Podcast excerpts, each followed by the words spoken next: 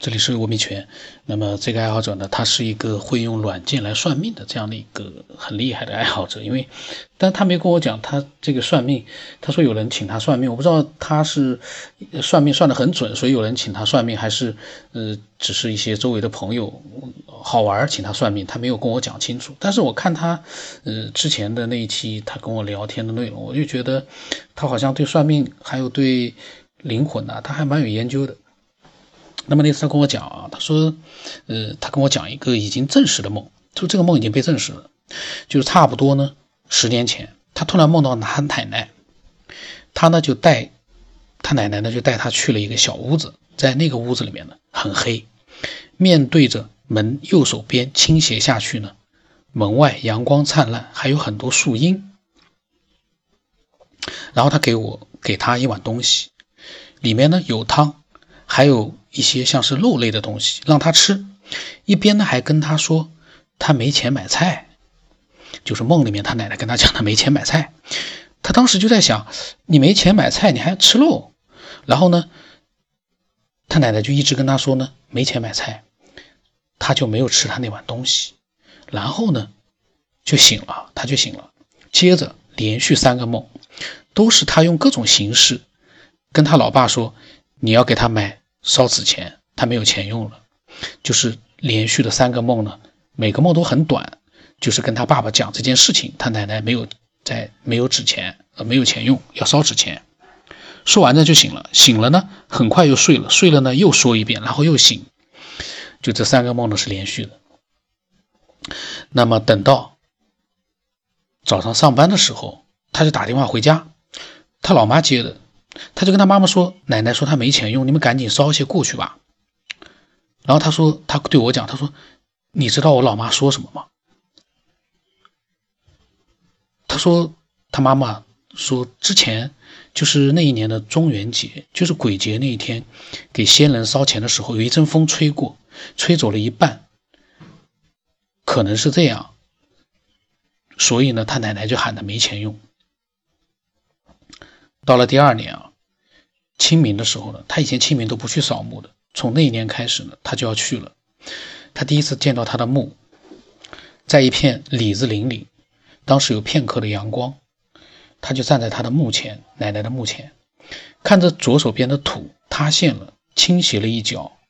如果他背对着他的墓往外看，那个场景就跟他之前在那个小屋里面往外看是一样的，就说他在梦里面的那个奶奶的小屋。是一样的。他说：“我不是在写鬼故事。当时呢，他就在奶奶的坟前呢默念。如果说老妈的病能好的话呢，他就给他迁坟，给奶奶迁坟。因为当时他老妈的妈妈在住院，是化疗，不是住院，是直肠癌，这是癌症。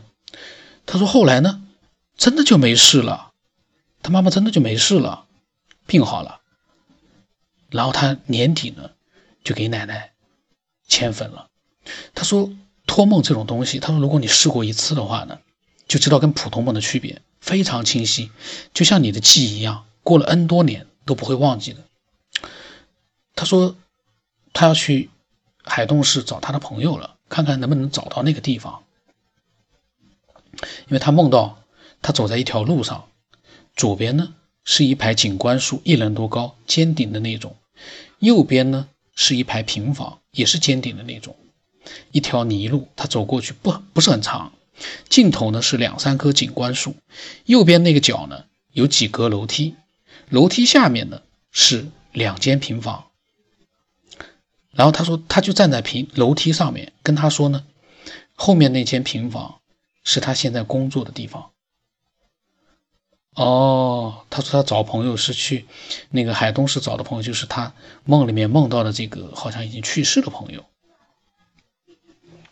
他他，然后呢就来了个快递，说那个朋友呢站在楼梯上就收了快递，拿出了一袋葡萄给他，他就拿走了一串。然后醒了之后呢，他在朋友圈说他梦到朋友了，没有详细写。然后他姐姐看到了，说他现在在海东海东市。他就想起梦里面看到的平房呢，有一点像是寺庙里的建筑。他说去年底做的那个梦，已经是去年底做的梦了。然后他说：“你有没有见过现世报？”他说他见过两次。然后呢，他跟我讲那个现世报，嗯，他说一个是七八年前有一个群友养了一只猫，抱回来的时候呢，才一个多月大，他养了一个月就受不了了，因为那个猫天天叫，可能是太小了不适应，他呢又不会养，不懂得安抚，所以天天叫叫的他就心烦了。他就把那个猫啊扔到街上去了。那天正好是冷空气很猛的一天，他在西安。嗯，像这个钱小蛇呢，他说他在广东广州只有两三度，西安就更更加的冷，又冷又下雨。他扔完那个猫之后呢，还居然还在群里面说了，全群的人都在指责他，因为是周末的事情。他周一上网上看到一群人还在指责他，让他去找回那只小猫，他就不得已才弄了一张寻猫启事。他当时就看到，就说原话忘了，他就说原话忘了，大概的意思就是说，你今天把那个小猫抛弃了，明天就会被别人抛弃。想想就知道，当时那个天气，那只小奶猫如果当时没有被人捡到，必死无疑。他就是亲手把猫杀死了，还是活活冻死、饿死那种。他说半年后呢，群里面发了一条消息，说那个朋友呢去旅游。整个大巴士全部都冲下山崖悬崖死掉了，然后整个群的人又在悲伤当中。毕竟这个朋友啊，就扔掉猫的这个朋友，女孩子才二十多岁。然后他看到这个消息的时候，他第一想法是报应。他说，如果他当时在悬崖下面没有立刻死的话，跟那个小小奶猫何其相相似呢？他呢抛弃了猫，然后呢他也被抛下了山崖。他说他到现在都没敢在那个群里面说他当时想法，呃，怕被朋友骂死，跟一个深圳的同学说了，然后那个同学的话就是“人在做，天在看”。还有个被报应的呢，他说是他们家的亲戚，呃，现在这个他说家丑呢就不说了，那就不管了，呃，然后他说呢。那个人呢，就是亲戚呢，半死不活的就躺在家里面了，好像所受的呢，就是他奶奶当年所受的这个苦，嗯，说估计没到期限，想死呢还不容易。然后他后来跟我讲，他说，呃，他本来以为那个朋友在海东市那边，会不会像梦里面梦到的是差不多的一些建筑？后来他说海东市呢没有那个地方，就梦里面梦到的应该不是海东市。那这个爱好者呢？他当然，他所说的这个现世报啊，还有这些，我倒觉得呢，呃，你说完全没可能，那那也不一定准，你没有依据。可是你说完全这个可能性很大，我也觉得，你要是能用碰巧巧合来解释的话，也能解释得通。因为毕竟不是说每一个，打比方，这辆大客车里面那么多人冲下悬崖都意外身亡，那并不是每个人。都做了那样的一些事情。另外一个抛弃一只小猫的话，用这么残酷的一个报应，呃，来加到他身上，这也是一个，呃，我觉得也比较牵强。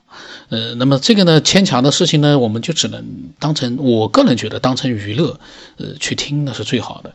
因为这个现世报这玩意，就像我们有的时候会可能会问一个问题，就是为什么那么多的坏人？作恶多端，但是他过得比普通人还好，而很多我们看上去，嗯，老老实实的、本本分分的人，他也不做坏事，但是呢，他就没有那些坏人过得好。所以你不能去套用那个现世报这样的一个，当然我们也希望坏人有坏恶报，恶人有恶报。可是，嗯，确实从我们所看到的一些情况来看，好像并不是这样。我个人觉得。并不是这样，很多事情，嗯，不能去生搬硬套的。这个东西生搬硬套的话，呃，就很难讲了。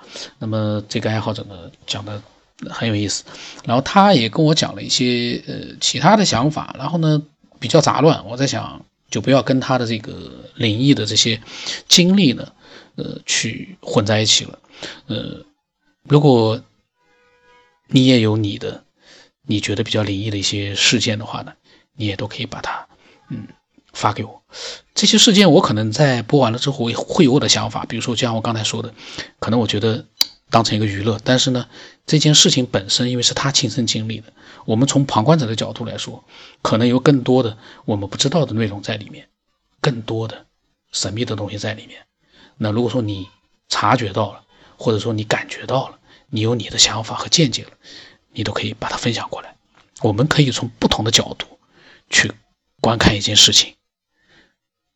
因为毕竟，这是我们的爱好者，他亲身经历过的，或者是，嗯，自己有的时候是亲眼目睹的，这个都都很难去讲。那期待你的分享吧。我的微信号码是 B 二问什么八不让什么八，我现在舌头都都大了，说不清楚了。反正前面的一些期呢，微信号码说的还比较清楚一点，大家呃都可以去找一下。呃，B 二问是八，不让成八。微信的名字呢是九天以后。哎，我发现我的舌头说那个微信名字好像说不出来了，这是不是一个？就像有的人说的是很神秘啊，为什么突然说到那个就舌头大了？这个就，其实呢，可能只是我最近录的少了，所以说呢，口齿不清了吧？那今天就到这里了。